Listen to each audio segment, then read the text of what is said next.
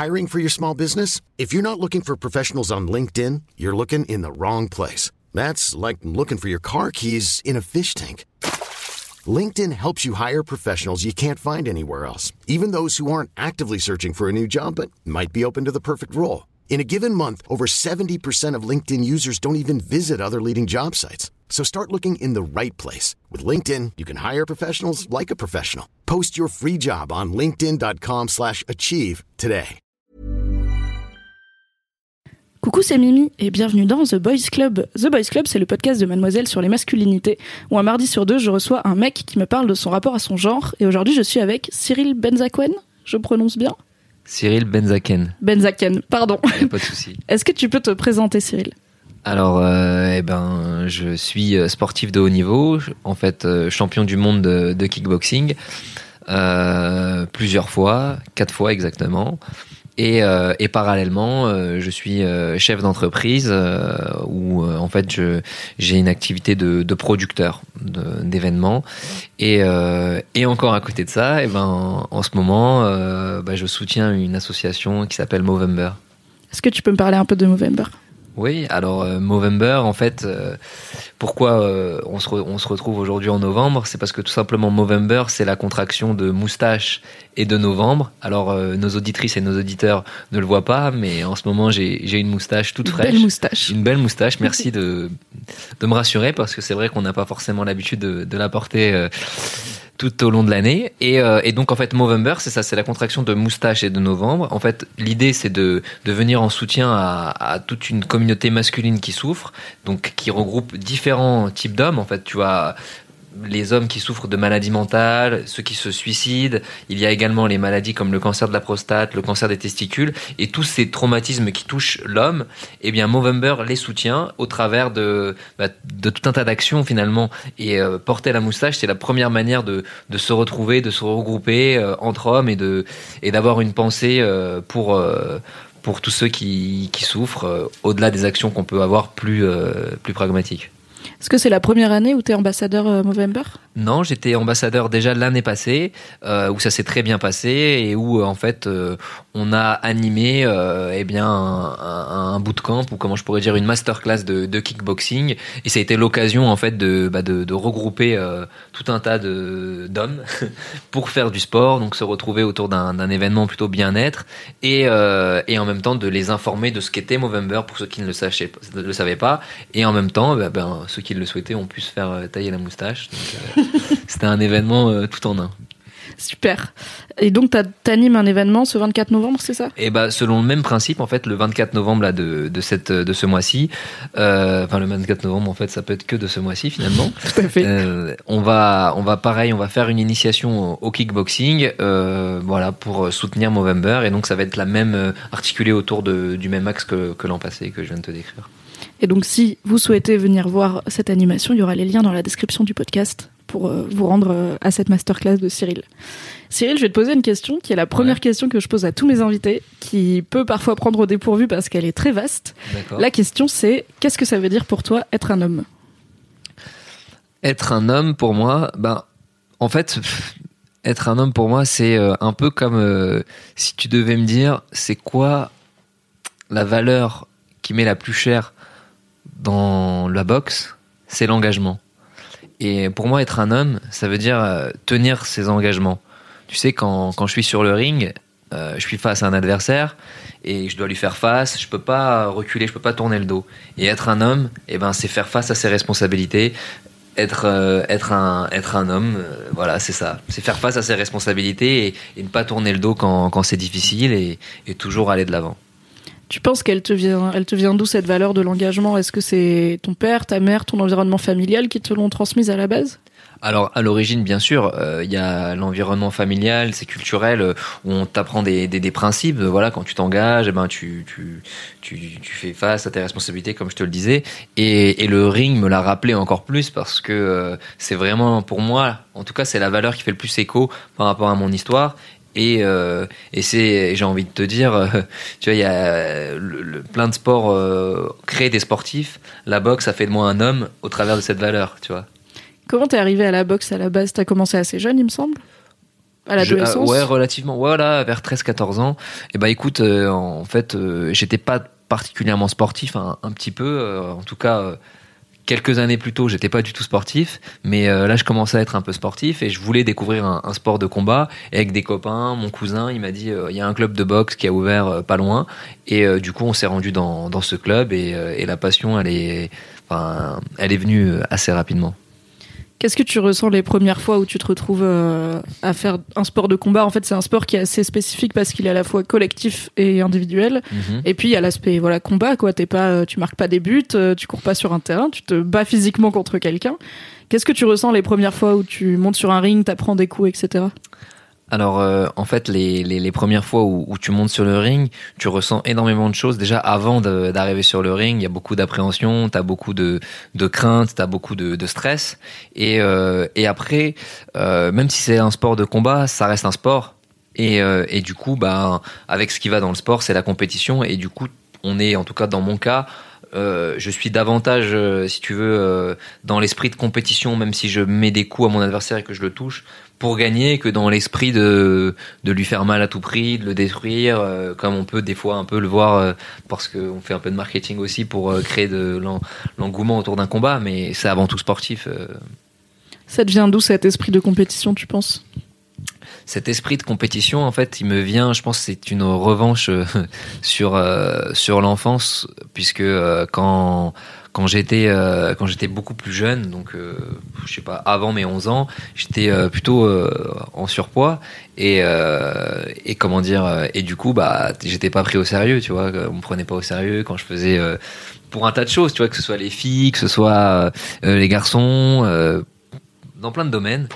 Et, euh, et du coup, ben, en fait, en découvrant, enfin, en commençant la boxe, euh, j'ai trouvé un, en fait, un autre exutoire que, que faire le guignol. C'est comme tous les petits gros, j'aimais bien faire des blagues. Ok, t'étais un petit marrant. J'étais un petit marrant, bah, j'essayais de, de, de, de, comment je pourrais dire, de, de composer avec ce que j'avais.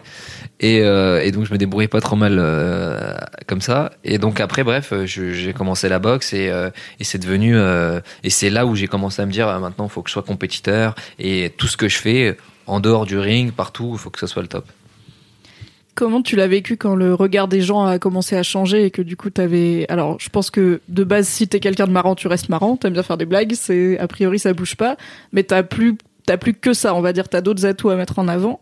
Comment tu l'as vécu quand le regard des gens a changé, celui des filles ou celui des garçons, et que bah, t'étais plus le petit gros marrant, mais t'étais un autre type de mec? Alors, euh, bah, le côté marrant est quand même parti un peu parce que tu sais finalement euh, en, grandissant, tu tu tu as des nouveaux codes qui arrivent et en fait euh, ben le côté enfant un peu libre et et qui s'en fout, qui va vanner, qui va rigoler, ben avec avec les années, je l'ai perdu, tu vois ce côté parce que je l'ai je l'ai structuré plutôt un peu trop sérieux des fois. Bon alors j'essaye de retrouver un peu de piment de temps en temps, mais c'est pas facile. Et et comment dire j'ai oublié la question. Quand le regard des autres change sur toi et que du coup tu n'es ah, plus. Alors, le, en fait, si tu veux, le. Ah, je me souviens encore de. Je crois que j'étais au collège ou au lycée où j'avais une, une super pote qui euh, me dit un jour euh, Mais pourquoi tu parles comme ça euh, Enfin, elle sentait que je m'appliquais quand je parlais, tu vois, quand je construisais mes phrases, dans ma manière de d'articuler mes, mes phrases, quoi. Et elle trouvait ça étrange parce que c'était quasiment du, du, jour au lendemain. Et en fait, moi, dans ma tête, j'avais commencé à anticiper euh, ben, qu'il allait falloir que que je fasse une bonne présentation parce que je voulais devenir champion. Et donc euh, pour euh, être un, bon ambassadeur eh ben il fallait que que je sache euh, bien construire mes phrases. Et si tu les construis mal la journée il n'y a pas de raison que je les construise bien le soir après. Donc il fallait que que je fasse l'effort de de commencer à m'entraîner et donc, euh, bah, c'était plus de la surprise, quoi. Ah, bah, qu'est-ce qui t'arrive euh, Tu vois, pourquoi tu parles comme ça, etc. Après, le, le regard quand, quand j'ai commencé à avoir des premiers titres, des premiers trucs comme ça, en fait, il m'a pas, il m'a pas vraiment affecté parce que j'ai la chance d'être resté proche de mes amis et de ma famille qui étaient là depuis le début qui, euh, si je fais mal la vaisselle ou si je fais une bêtise, euh, je suis tout de suite, euh, on me rappelle à l'ordre comme au, même titre que quand j'avais 18 ans, tu vois. Donc, donc je suis assez terre à terre par rapport à ça et je je le vois pas trop en fait le, le, regard des autres.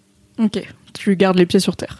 Voilà, pour moi, on est tous, on a deux bras, deux jambes. C'est ce que je me dis avant chaque combat. Il a deux bras, deux jambes, donc euh, pas besoin d'avoir peur de lui. Et, euh, et ça me permet de garder les pieds sur terre. Est-ce que tu as eu une figure de mentor quand tu as commencé euh, la boxe? Je sais que l'autre sportif de haut niveau qui est venu dans ce podcast, Camille Lacour, il a un mentor qui l'a mis à la natation et qui, lui a tout appris pendant des années avant de se séparer de lui professionnellement. Et pour lui, c'est une figure masculine très importante dans sa vie, euh, au moins autant que son père, je dirais. Est-ce que tu as eu une figure de mentor comme ça qui t'a suivi pendant des années? Alors bien sûr, en fait, bah tout simplement, il y a eu le, premier entraîneur que j'ai eu qui m'a m'a transmis hein, cette passion parce que je sais pas si euh, des fois je me pose la question. Est-ce que j'ai été passionné par la boxe ou est-ce que j'ai été passionné par ce champion et il m'a inspiré et il m'a donné envie de faire aussi une carrière? Et je crois que c'est plutôt la deuxième option. Et donc bah c'est lui Aurélien Duhart qui était donc un, un ancien champion qui m'a enseigné la, la boxe pendant mes, mes premières années et avec qui je, je continue d'entretenir un, un, un bon rapport on se voit etc et euh, bah, il m'a inspiré. Voilà. Est-ce que tu penses qu'il t'a transmis des. Est-ce qu'il y avait un rôle de transmission de valeurs personnelles au-delà du de l'entraînement sportif un peu basique? Bah, c'est-à-dire que en fait, euh, c'était quelqu'un avec qui, euh, tu sais, quand j'avais 13-14 ans, et dès que j'ai commencé à m'y mettre sérieusement, au bout de quelques mois, essayé d'être le premier arrivé dans la salle et le dernier à partir. Et donc du coup, il y avait cette envie euh, chez moi de, de me retrouver avec lui pour discuter, pour essayer de le comprendre, parce que je voulais être comme lui. Donc euh, forcément, j'arrive pas à me souvenir d'exemples concrets, mais forcément, il y avait de la transmission au-delà du sport. Et, euh, et ça quotidiennement, donc il m'a forcément impacté dans ma vie d'homme aussi que dans ma vie de sportif. Tu dirais que c'est quoi les valeurs de ton sport?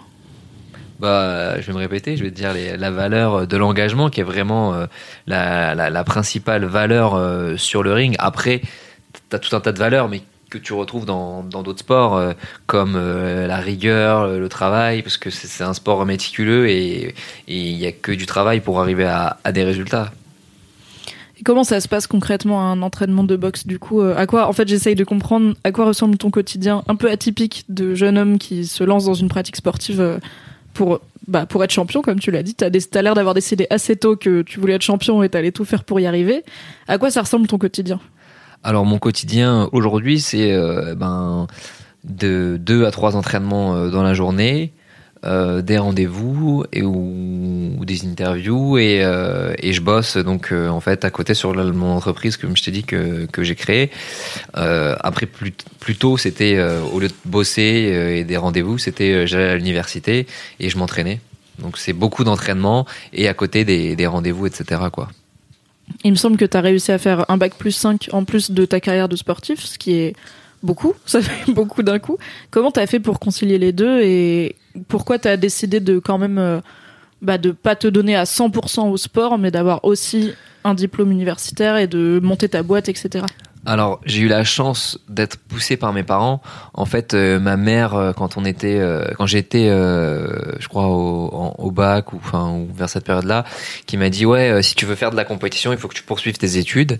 Et donc du coup, j'ai poursuivi mes études. Et en fait, ce côté compétiteur, tu vois que la boxe m'a donné, en tout cas cet aspect de ma personnalité. Et ben, je l'ai retrouvé dans les études et ça m'a donné envie de de faire des, des grandes études, d'aller à Dauphine, etc. Et, c'est comme ça qu'en fait, euh, c'est plus le, boxeur qui est devenu étudiant que l'étudiant qui est devenu boxeur finalement, parce que j'étais pas très bon élève euh, avant euh, avant d'avoir commencé la boxe. Est-ce que t'étais un peu chez Camille Lacour, il avait un vrai côté et c'est pour ça d'ailleurs qu'il a fini par ne plus travailler avec son mentor, parce qu'il avait un côté un peu tête brûlée, un peu fêtard, surtout avec et il en parle sans problème, tu vois, avec à la fois la gloire qui arrive, la Ouais. reconnaissance sociale, une forme de célébrité, les filles, les soirées, etc. Et du coup, il était moins rigoureux sur ses entraînements. Il était devenu plus assez rigoureux pour son mentor qui lui a dit bah je bosse plus avec toi parce qu'en fait euh, tu deviens un petit con et moi j'ai pas envie de bosser avec des petits cons. Est-ce que tu avais aussi ce côté concilier une vie d'étudiant qui a peut-être envie de, bah ouais, de se cramer un peu la tête ou est-ce que tu étais plus sage? Alors écoute, euh, ça n'a pas été facile parce qu'effectivement, quand, donc moi je m'entraînais en banlieue, j'étais avant dans un IUT en asso. Et, euh, et après, je, découvre Paris Dauphine, euh, un peu l'univers, euh, et donc tous les jeudis soirs, les soirées étudiantes, on en parle, etc. Et en fait, donc j'ai eu un, côté difficile parce que justement, j'ai jamais cédé euh, à, cette euh, à cette double vie. Alors je sais pas si j'aurai une, une deuxième enfance à, plus de 40 ans, mais je n'ai jamais pris une goutte d'alcool ou jamais euh, raté un entraînement pour une fille, pour une fête, pour quoi que ce soit. Je me suis toujours gardé ma ligne de conduite en me disant tu veux être champion, tu veux le rester, il faut que tu fasses tout pour le pour pour ça et tout ça passe par des sacrifices et c'est ces sacrifices là donc j'ai toujours été euh, constant dans ma dans ma rigueur Est-ce que tu dirais que pas très fun hein Non, mais c'est intéressant aussi parce que, enfin, moi personnellement, déjà, je suis pas du tout sportive, donc je suis globalement impressionnée par l'ensemble de ce que tu fais dans la vie parce que vraiment, je cours 100 mètres, je suis au bout de ma vie. Et en plus d'avoir cette rigueur et cette discipline aussi jeune et d'avoir un objectif clair et de dire bon bah l'objectif c'est d'être champion. Et tant pis, je vais faire les sacrifices qu'il faut pour y arriver. C'est quelque chose qui est, je pense, rare. Et euh, j'essaye de comprendre Qu'est-ce qui fait qu'à voilà 17-18 piges, quand tu arrives à l'IUT, tu as déjà cette rigueur mentale qui te permet de suivre euh, l'autodiscipline que tu t'infliges quoi? C'est- le rêve en fait si tu veux. C'est à dire que bah t'as raison je me rappelle j'ai fait il y avait deux j'ai fait qu'un week-end d'intégration au Coca sûrement enfin où je, ne buvais pas tu vois. Et, euh, et je me souviens très bien euh, de de de, de l'IT de Sceaux où on avait fait ce week-end d'in- d'intégration et, j'étais pas du tout champion moi j'étais euh, en, compétition j'étais débutant j'étais ça ça faisait des, des années que je faisais de la boxe mais j'ai démarré la compétition à 18 ans donc c'était plus ou moins l'époque de, de et en fait, si tu veux, dans ma tête, dans, dans ma vision des choses, j'allais devenir champion. J'en rêvais, je le vivais euh, intérieurement, on va dire en méditation euh, tous les jours. Et pour y arriver, eh ben, il y avait qu'une seule euh, possibilité.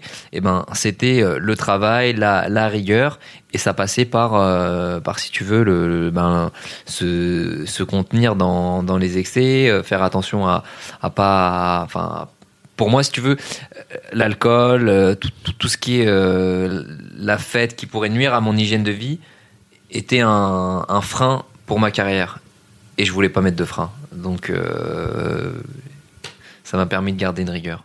Et avec le recul, t'as pas l'air d'avoir de regrets. euh, tu te dis pas, j'ai perdu ma jeunesse. euh. Non, finalement, je me, je me dis même, je me dis pas ça parce qu'aujourd'hui, alors aujourd'hui, par contre, tu vois, avec avec l'âge, alors aujourd'hui, par contre, euh, tous les soirs, c'est petite bière. hein. Non, je non, non, non, aujourd'hui, par contre, c'est, euh, alors, on reste sur du cool, hein, mais tu vois, je me suis construit au travers de, cette discipline. Et finalement euh, je m'autorise tu vois bah avec la notoriété comme tu disais t'as plein de petits événements etc et j'arrive à composer avec l'entraînement ou des fois à me dire bon cet événement il est important c'est pas grave j'ai peut-être peut-être que ça vaut le coup professionnellement que j'y aille même si je vais rater un entraînement je vais pas rater ma vie. Alors que c'est drôle parce que mon frère m'en parlait il y a pas longtemps et euh, par rapport au tu vois cet entraînement et et je lui disais donc j'avais 14 15 ans je lui disais ouais euh, j'ai pas envie de partir en vacances cet été euh. mais il me disait pourquoi? Je disais mais parce que je vais perdre mon temps. Je- je- il faut que je m'entraîne. C'était il faut tu vois c'était euh, vraiment euh, euh, parce que si je le fais pas je vais pas réussir à, à mes fins. Enfin bon. Tout ça pour te dire qu'aujourd'hui donc c'est plus je suis plus détendu quand même.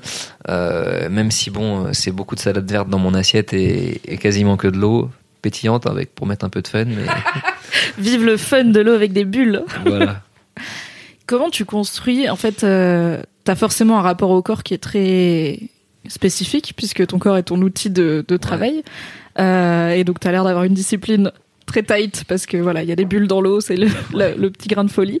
Et je me dis que ça doit être compliqué à l'adolescence, à un moment où ton corps est en évolution constante, de maintenir une discipline. Comment tu penses que t'as construit ton rapport au corps comme un outil? Très très dur effectivement parce que quand t'es quand t'es adolescent euh, ton corps évolue. Bah par exemple t'as fait de l'acné euh, t'avais euh, musculairement tu, tu tu te développes euh, t'as en même temps alors j'imagine on va parler pour les jeunes d'aujourd'hui c'est d'autant plus dur parce que euh, nous on n'avait pas ces, ces référentiels euh, que sont les, les réseaux sociaux avec euh, une image de ben j'aimerais bah, pour une nana avoir les fesses comme ça la poitrine comme ça. Et, et du coup bah c'est triste parce que ça les ça les enferme dans des cases les, les pauvres filles qui sont pas comme elles, euh, elles voient Mhm. leurs idoles, de même que le, le petit garçon qui va voir un, un, un gars dont il est fan avec des tablettes de chocolat euh, striées et qui se dit mais comment moi j'ai pas là ça?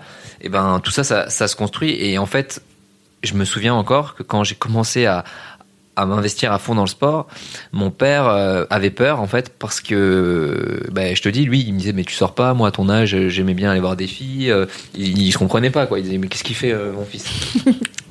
Et, euh, et en fait j'ai vu un, un espèce de ouais c'était un psychologue et qui m'avait expliqué qu'en fin de compte, euh, ce qui est difficile à, à, pas tomber dedans, c'est quand tu commences à, à, rentrer dans le sport, et ben forcément, et ben il y a une part de narcissisme qui se développe parce que tu vois ton l'évolution de ton corps.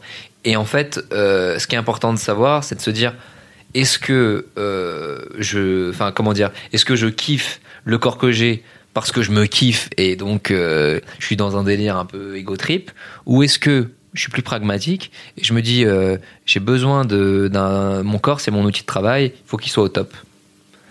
Et bon, aujourd'hui, je suis plus dans une démarche outil de travail. Après, comme en fait je te le disais, je sais pas si c'était clair, mais quand j'étais plus jeune, j'étais j'étais vraiment en surpoids.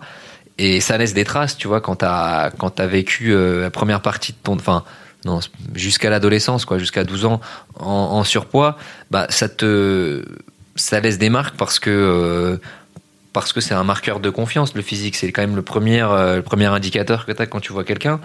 Et, euh, donc, tu, te sens jugé, tu te sens pas capable de faire plein de choses, enfin, du moins à l'époque.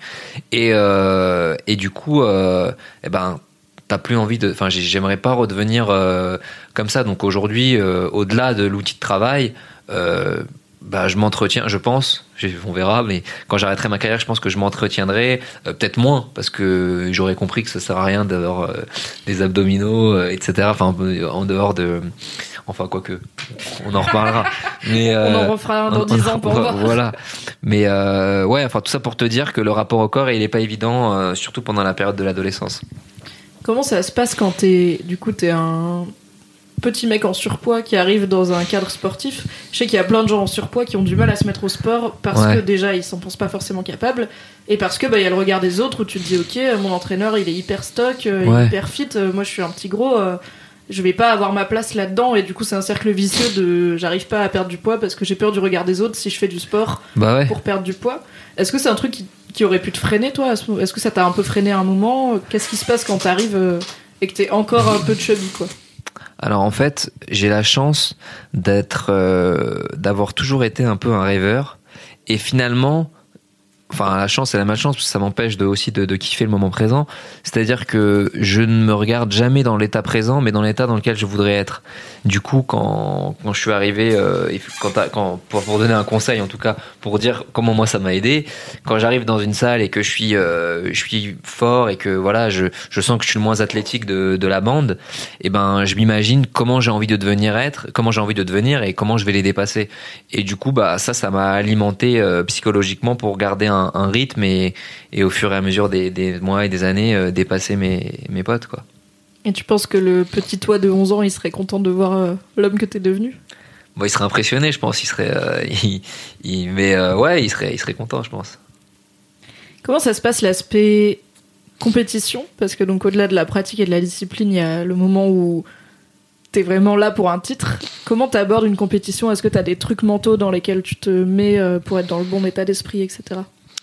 Alors, en fait, pendant des années, de mes 14 ans, donc quand j'ai démarré jusqu'à mes 24 ans, je m'enfermais dans ma chambre et euh, pendant une heure par jour, je faisais des petits exercices en fait, je pensais que je faisais un peu d'abdos, etc. pour être fit.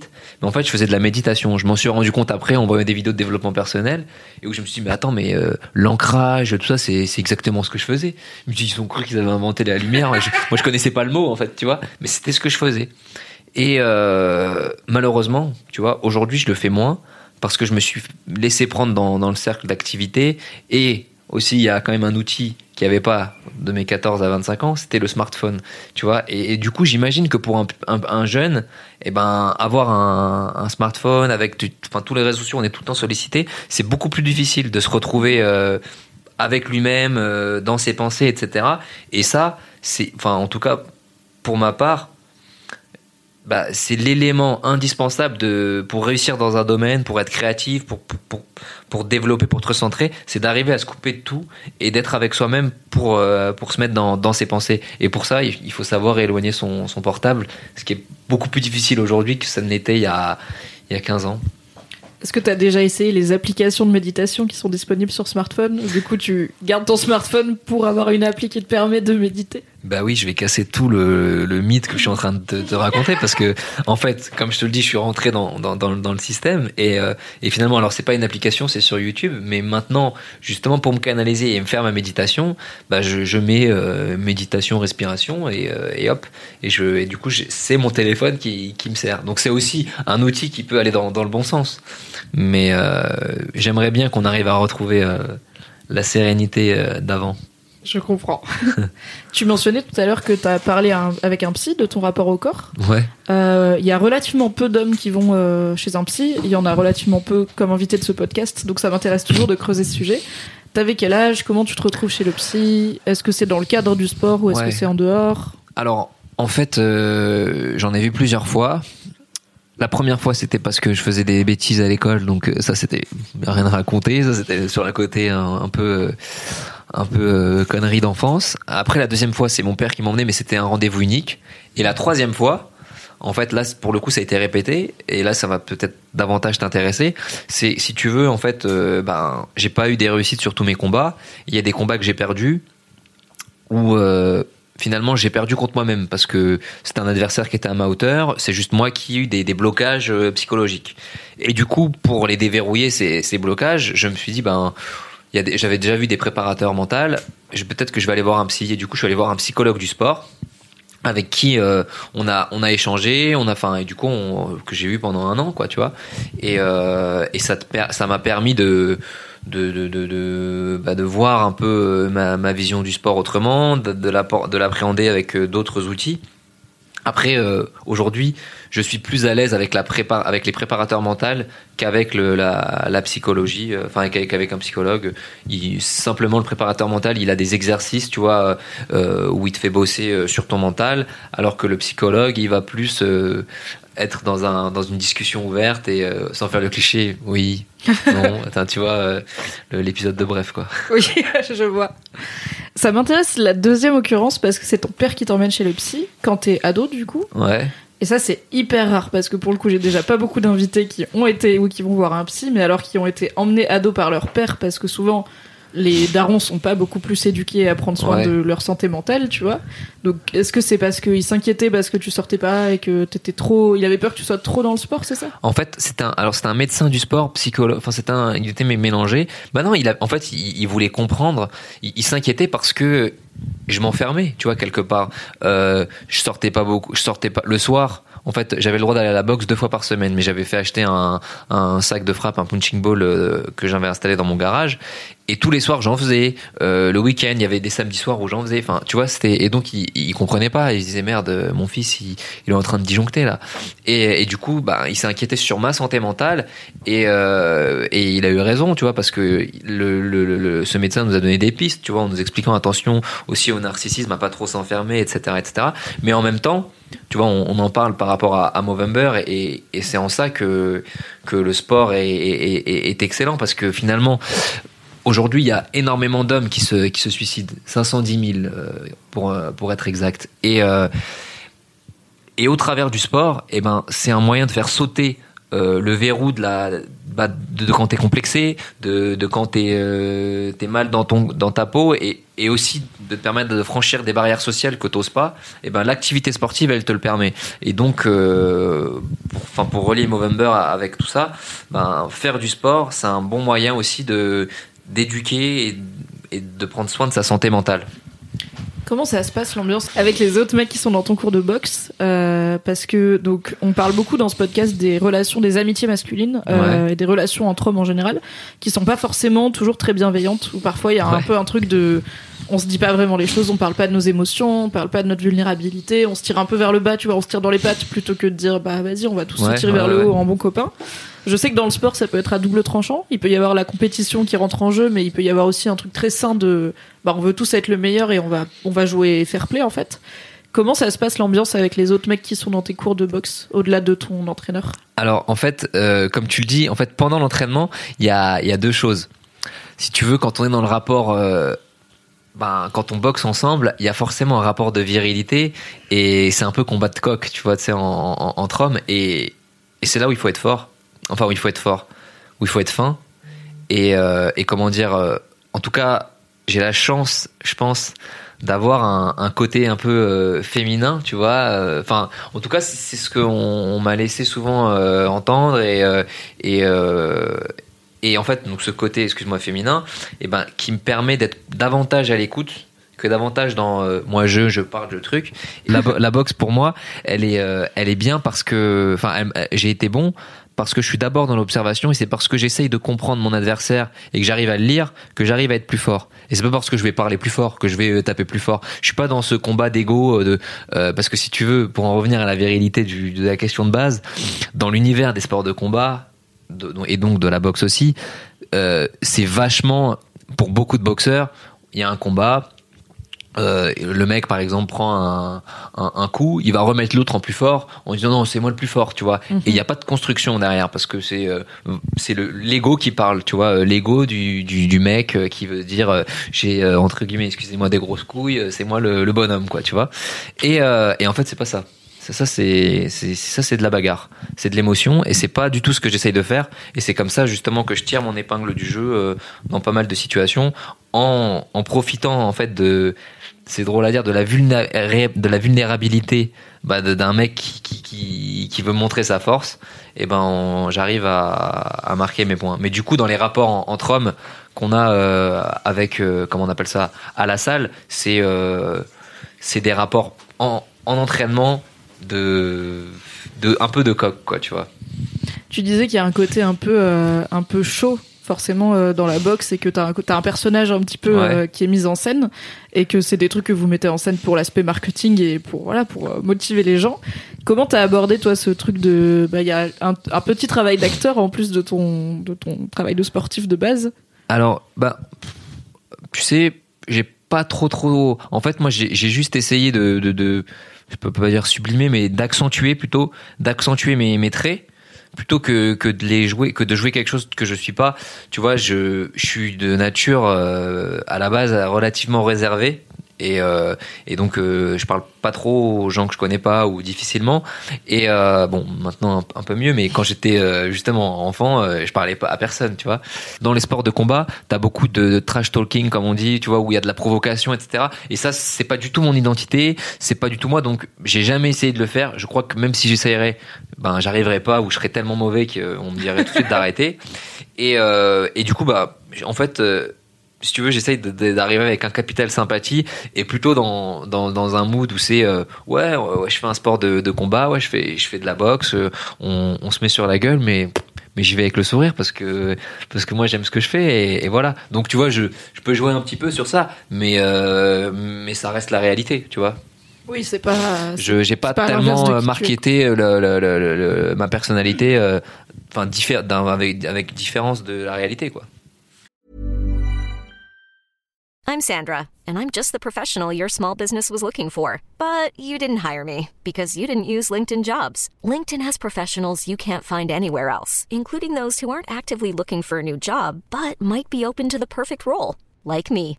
In a given month, over 70% of LinkedIn users don't visit other leading job sites. So if you're not looking on LinkedIn, you'll miss out on great candidates like Sandra. Start hiring professionals like a professional. Post your free job on linkedin.com/achieve today.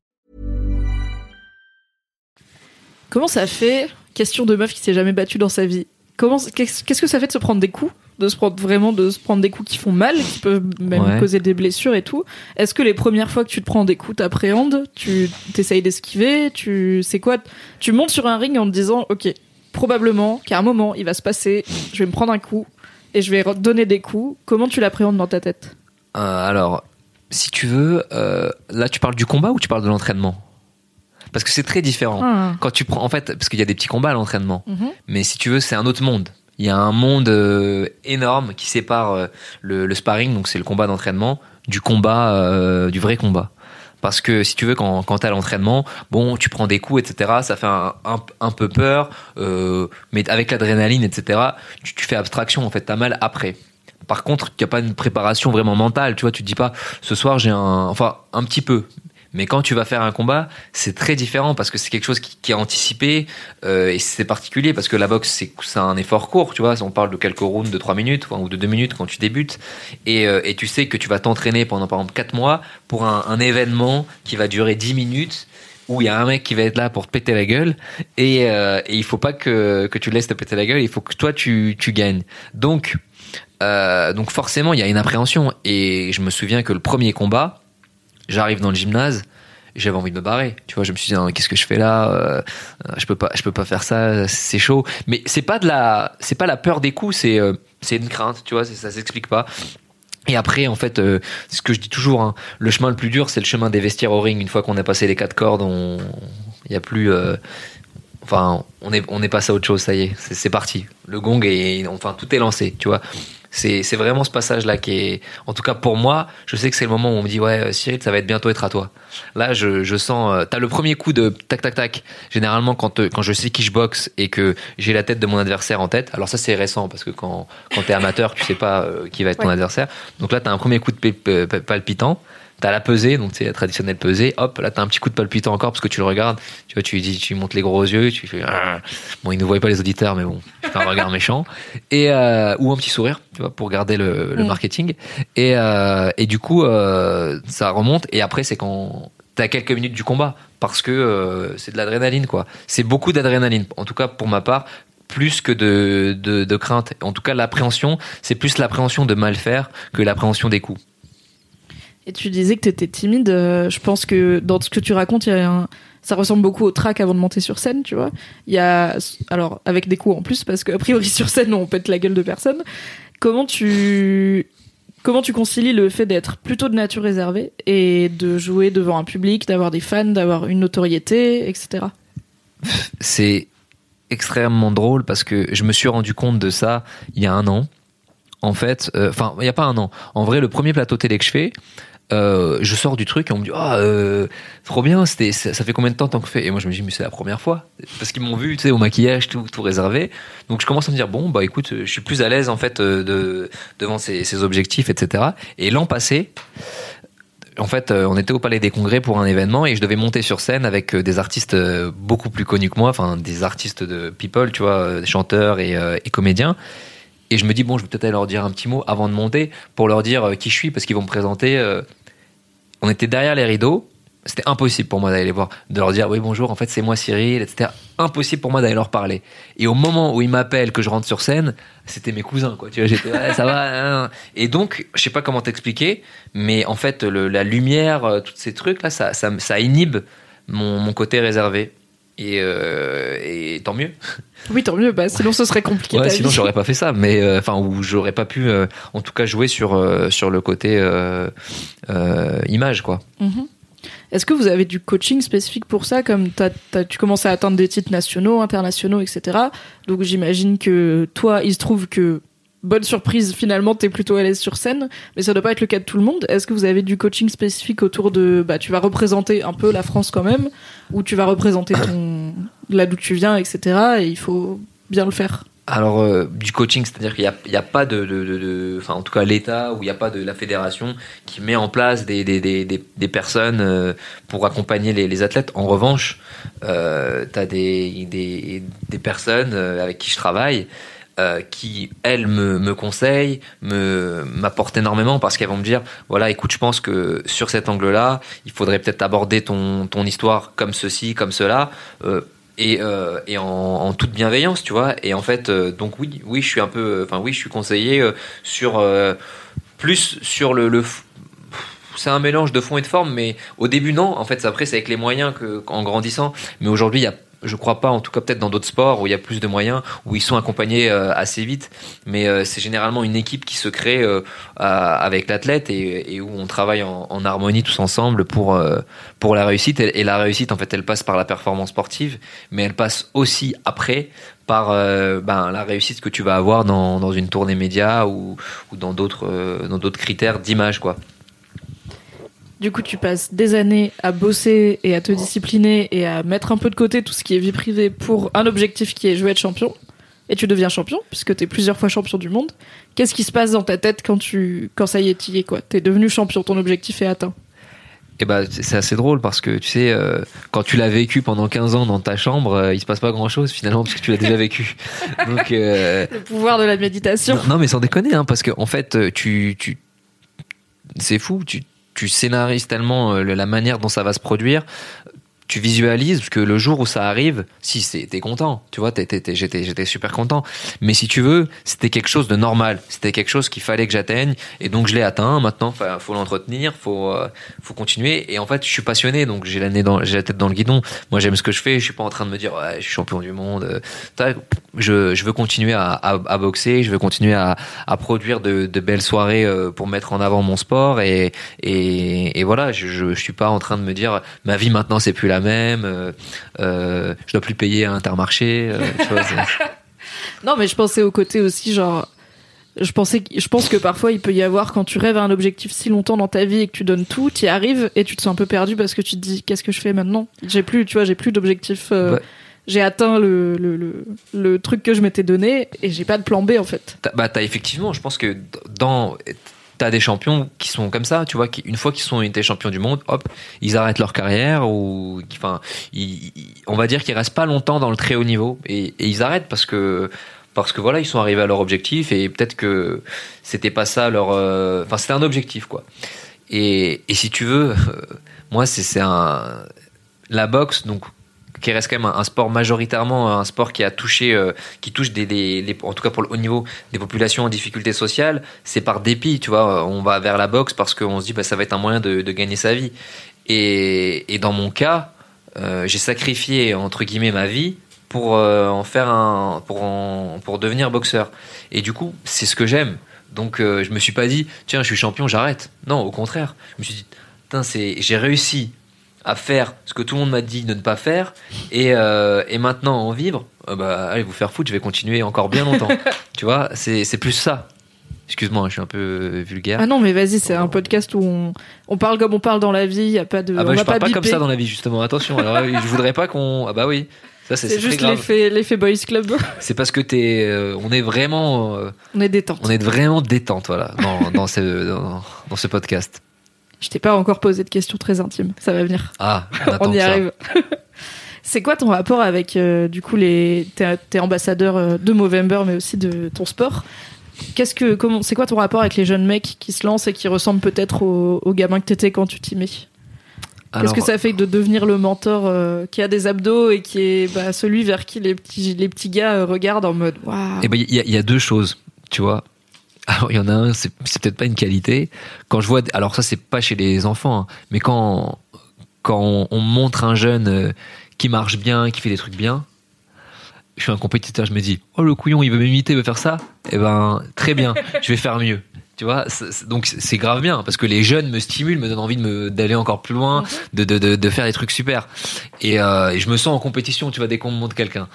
Par contre, quand, quand je vois un bah quand je vois un jeune qui, qui est un peu euh, qui sait pas trop euh, vers où aller et que le, sport semble être sa, sa voie, bah je prends plaisir à tu vois lui dire euh, écoute il n'y a pas la boxe ou les études ou ceci ou ce ça ou cela dans la vie déjà je lui dis déjà premièrement n'écoute que toi et n'écoute que ton instinct tu me demandes un conseil, je peux te le partager, mais je suis pas, j'ai pas la science infuse. Et en plus, chaque chaque conseil est basé sur son expérience et on n'a pas la même expérience. Du coup, généralement, ce que je conseille aux gens, je dis si tu as envie de faire tout, ce que tu as envie de faire, fais-le. Si tu dois, si tu veux tout croquer dans la vie, croque tout, mais euh, n'attends pas des autres que qui te disent faut faire ça ou ça. Voilà. Oui, parce que toi-même t'as pas t'as pas écouté tous les gens qui t'entouraient quoi. Bah non, forcément, mais mais encore une fois, les gens qui t'entourent, ils sont bienveillants, mais ils sont bienveillants par rapport à leur euh, à leur vision de la vie et on mais on est différents, donc on peut pas. C'est très difficile de conseiller quelqu'un. Enfin, faut prendre en compte beaucoup de, de critères euh, dont on n'est pas objectif. On arrive aux questions intimes. C'est parti.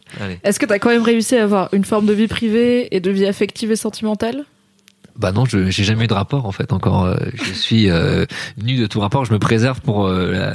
Non non, sans Il se moque. Il se moque. Vous ne le savez pas, mais moi je le sais. Il se moque. Euh, ouais, bah en fait, euh, bah, et justement, si tu veux, euh, je pense que j'ai eu la chance de, de rencontrer euh, des filles dans des relations sérieuses et qui m'ont permis justement de, de me structurer plus que d'être un peu foufou comme tu m'en parlais avec euh, mon prédécesseur euh, pour pas le citer. Et du coup euh, et du coup ouais j'avais un rapport alors après euh, je sais pas quel genre de détails tu veux mais c'est vrai que j'ai sacrifié aussi énormément de ma vie personnelle de couple et de ma vie sexuelle pour la boxe parce que euh, euh, j'avais euh, enfin on a sûrement entendu parler de, cette euh, de ce comment on peut comment on peut appeler ça de cette image qu'on a de, de la boxe où euh, le boxeur euh, fait abstinence avant le combat. Je sais Oui. pas voilà t'étais au courant.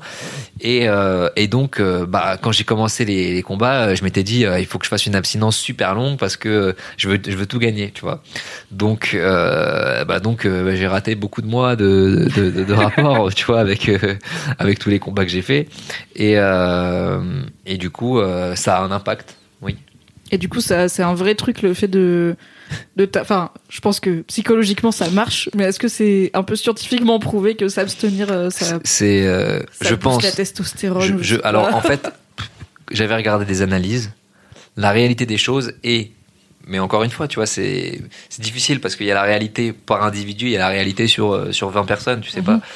C'est que un pic de testostérone, il met 48 heures à revenir. Donc euh, généralement 48 heures avant le combat, t'as pas trop envie. euh, mais moi, je te parlais de break un peu plus que 48 heures, beaucoup plus. Donc euh, ça reste de plus de l'ordre du psychologique de se rassurer, tu vois, de en fait, mais qui va, qui vont avec, en fait, ça alimente aussi une certaine forme de, bah de, c'est pas un cliché, tu vois, mais de de, de morale, de sociétale qui est euh, no pain no gain, tu vois. Et en vérité, tu peux arriver à, tu peux avoir de la réussite dans du plaisir. Oui, heureusement.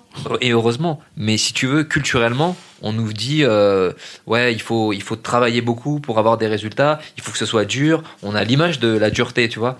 Et peut-être que en fait, on peut arriver à des résultats sans dureté.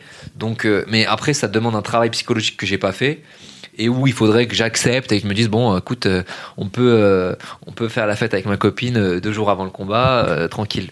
Et j'ai tellement en fait, le combat est tellement important pour moi que je te dis, je sacrifie tout, euh, tout ce qui est à côté, en tout cas encore aujourd'hui, pour euh, pour arriver au, au succès du, du combat. Et du coup, euh, et du coup, ça empathie sur ma vie privée.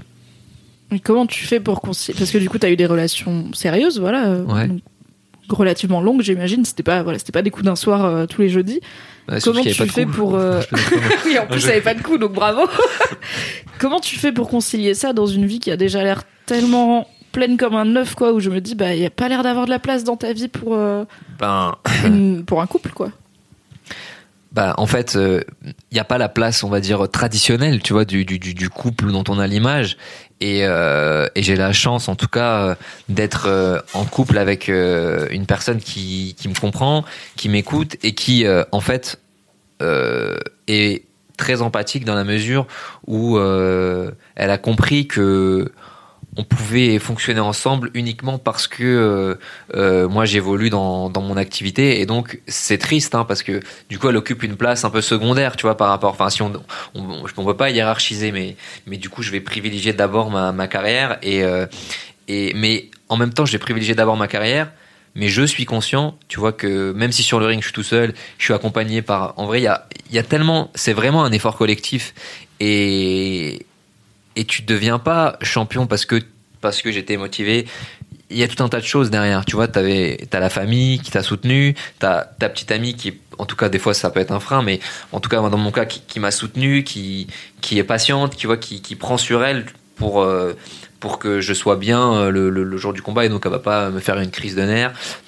Et toute la partie sportive bien évidemment. Et donc c'est pour ça que tu disais un sport collectif c'est vraiment un collectif de personnes qui sont là pour que la performance se passe bien. Et, euh, et c'est bien de les mettre en lumière avec ce, cette question Cool. On a fait le tour des questions intimes. Tu peux te détendre. Là, t'es un peu, ouais, un peu bras croisés et tout. A priori, je vais plus te ça va, poser de questions il y avait pas trop de détails même c'était, cool On a déjà parlé du fait que tu t'abstiens pendant longtemps avant les combats. Je pense que. Et alors d'ailleurs, en parlant d'abstinence, euh, il y a des hommes un peu qui nous écoutent et même s'il n'y a pas trop d'hommes et que c'est des femmes, eh bien il faut inciter vos hommes à avoir des rapports sexuels. Donc j'avais, oui, alors, je vais, tu vas me, tu vas me suivre. En fait, en gros, alors attention parce que ça va, ça va décoiffer euh, tous les soirs de la semaine pratiquement, puisqu'en fait avoir des rapports sexuels réguliers, eh bien diminuerait le risque de cancer des testicules, mais vraiment c'est prouvé qu'en fait à partir de 21 éjaculations par mois, eh ben il y a un- une diminution du risque euh, de, de cancer. Et du coup, eh bien euh, pour les boxeurs éviter les abstinences Mais euh, oui, pour je euh, sais pas combien t'as de combats par mois, mais si tu fais plus de non, j'en ai pas, 48 j'en ai pas beaucoup, mais bon, ça c'est là on commence à rentrer dans du, on est dans, on est, on est- non, on est dans du détail là. C'est on est dans du chaud, calcul là. mental non, enfin, tout ça, tout ça pour dire que pour rebondir avec un peu de légèreté, mais que en fait une vie sexuelle au-delà de l'aspect euh, parce que finalement tu sais c'est drôle parce que je travaille avec un, un ami et, grand médecin qui s'appelle Alain Toledano qui euh, a un institut de l'après-cancer donc en fait ils accompagnent l'institut Raphaël ils accompagnent les, les, personnes qui sont touchées par le cancer au travers d'un parcours de soins au-delà du, du cancérologue avec euh, un, un, un sexologue un nutritionniste un, du yoga enfin de l'art-thérapie, 25 000 trucs. Et si tu veux, lui, euh, quand il, il voit un patient, euh, par exemple une femme qui a eu un cancer du sein et quand euh, tout est résolu, elle a eu sa rémission, etc., elle est soignée, quand il va la voir trois mois plus tard, il va lui poser la question, est-ce que vous avez des rapports sexuels? Et si elle répond non, elle n'est pas soignée. Parce que ça veut dire que sur le plan psychologique, elle est, elle est pas dans un, Elle a pas repris une vie euh, elle n'a normale. pas repris une vie normale. Et donc, eh ben, pour reprendre à ta question, je pense que, tu vois, on, par- on parle de Movember, euh, je parle du sport, mais l'activité sexuelle, enfin l'activité, le, le, le, le- fait d'avoir des rapports euh, sexuels euh, protégés, évidemment, sains, etc., eh ben, vont participer eh bien, à prendre soin de la santé mentale des hommes et des femmes d'ailleurs aussi, en plus du plaisir, et, et vont surtout ben, permettre de, de- de limiter aussi ce que je te disais d'un point de vue physiologique, protéger certains cancers. C'est trop bien que tu sois là parce que je pense que t'es Ouais, un des sais. Premiers. Ouais, j'avoue, voilà. Non, en vrai, merci d'être là parce que déjà Je merci plaisante. pour ta confiance. T'arrives, tu te poses au micro, je te pose mille questions, on se connaît pas et tout, donc c'est toujours très chouette.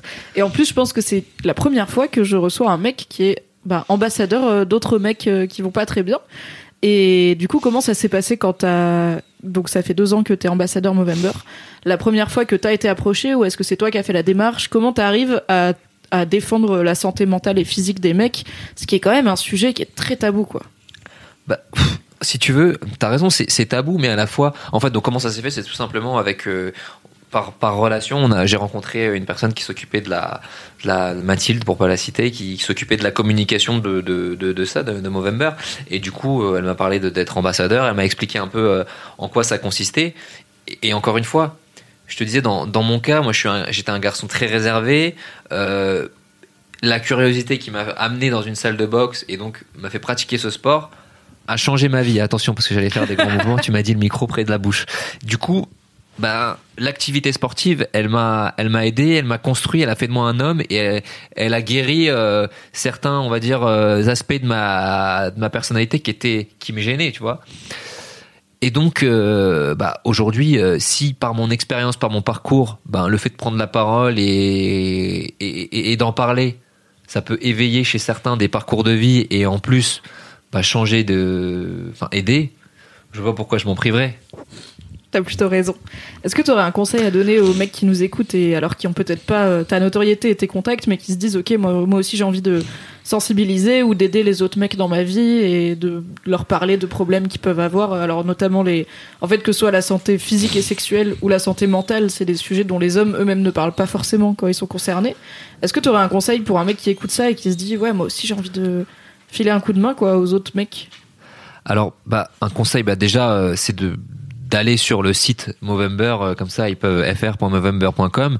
Ils vont pouvoir, euh, comment je pourrais dire, s'informer sur ce, cette association-là qui, euh, justement, est concentrée sur, sur la santé des, des, hommes. Et le conseil que, que je pourrais donner, bah, c'est bah, de, aux, hommes, bah, c'est d'être peut-être davantage à l'écoute que dans le d'abord parler tu vois essayer de se comprendre en- entre nous parce que moi je trouve qu'on on apprend plus sur soi quand on écoute quelqu'un que quand on raconte sa vie.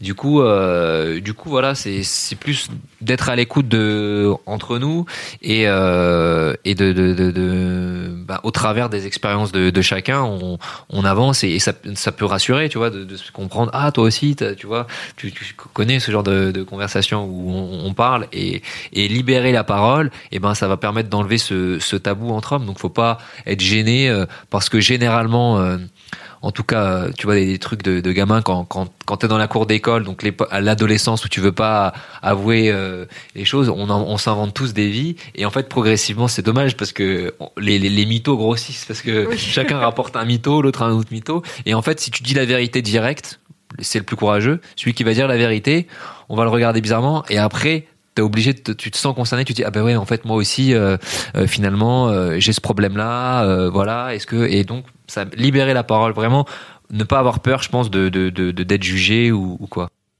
je pense que c'est un super conseil j'ai une dernière question pour toi que j'aime bien poser à tous mes invités pour essayer de tisser un genre de galaxie de modèles masculins positifs. Donc je voulais savoir si tu as une idée de mec, euh, ça peut être un mec connu ou un mec de ta vie, ça peut être un mec réel ou un personnage de fiction, mais en tout cas un mec qui pour toi représente une vision positive de la masculinité. Alors, en fait, il y a un homme euh, qui représente pour moi, enfin, si tu veux, d'un point de vue image et d'un point de vue ben, aussi masculinité, qui est quand même un, un modèle, c'est David Beckham, tout simplement parce que euh, bah, c'était un athlète, euh, il prenait soin de son image, très viril, et en même temps, il y avait sa femme derrière lui, qui était son, associé, donc c'est une manière aussi de montrer que la, la masculinité, c'est pas un homme ou une femme, c'est un état d'esprit. Et euh, tu peux être très masculin en étant femme, tu peux être très féminin en étant homme, L'un n'empêche pas l'autre. Et, euh, et j'aime beaucoup cette histoire parce que c'est l'histoire d'une femme qui justement avait une vision euh, de comment communiquer au travers de, son mari sur, bah, sur la masculinité, sur la virilité et sur, sur plein d'autres sujets et qu'ils ont réussi avec, euh, avec brio. Donc, donc cet homme-là, pour moi, c'est un beau modèle de, de masculinité. J'ai bien dit? Oui, c'est ça. Écoute, c'est la première fois qu'on dit David Beckham, donc c'est cool. J'aime bien avoir des réponses euh, inédites. On a eu Zidane aussi en sportif, pas mal. Ah, pas mal, ouais, j'aime beaucoup. Merci beaucoup Cyril d'être venu dans The Boys Club, c'était cool. Il y aura tous les liens dans la description pour vous renseigner sur Movember et pour retrouver Cyril euh, à travers sa carrière, voilà. Merci à toi, cher auditeur, chère auditrice, d'avoir écouté cet épisode de The Boys Club. Si c'était ton premier, bonne nouvelle, tu en as plein à rattraper. Il te suffit de t'abonner pour regarder ce que tu as raté. Euh, tu peux faire la pub du podcast, ce serait très sympa, en mettant notamment 5 étoiles sur Apple Podcast et en mettant un avis favorable. Comme ça, il y a plus de monde qui vont découvrir le podcast, plus de monde qui vont l'écouter et l'univers sera un endroit plus beau. J'en profite pour faire une petite promo. On a lancé un nouveau podcast sur Mademoiselle que je te conseille d'écouter. Ça n'a rien à voir avec le Boys Club, à part que je suis souvent dedans et que c'est vachement bien. Ça s'appelle Sors le popcorn et on parle de cinéma un mercredi sur deux et de séries télé le dernier vendredi de chaque mois. Donc voilà, abonne-toi aussi à Sors le popcorn. Merci d'écouter les podcasts, merci de faire confiance à Mademoiselle. Et si toi aussi tu veux participer au Boys Club, tout est expliqué dans la description. Bisous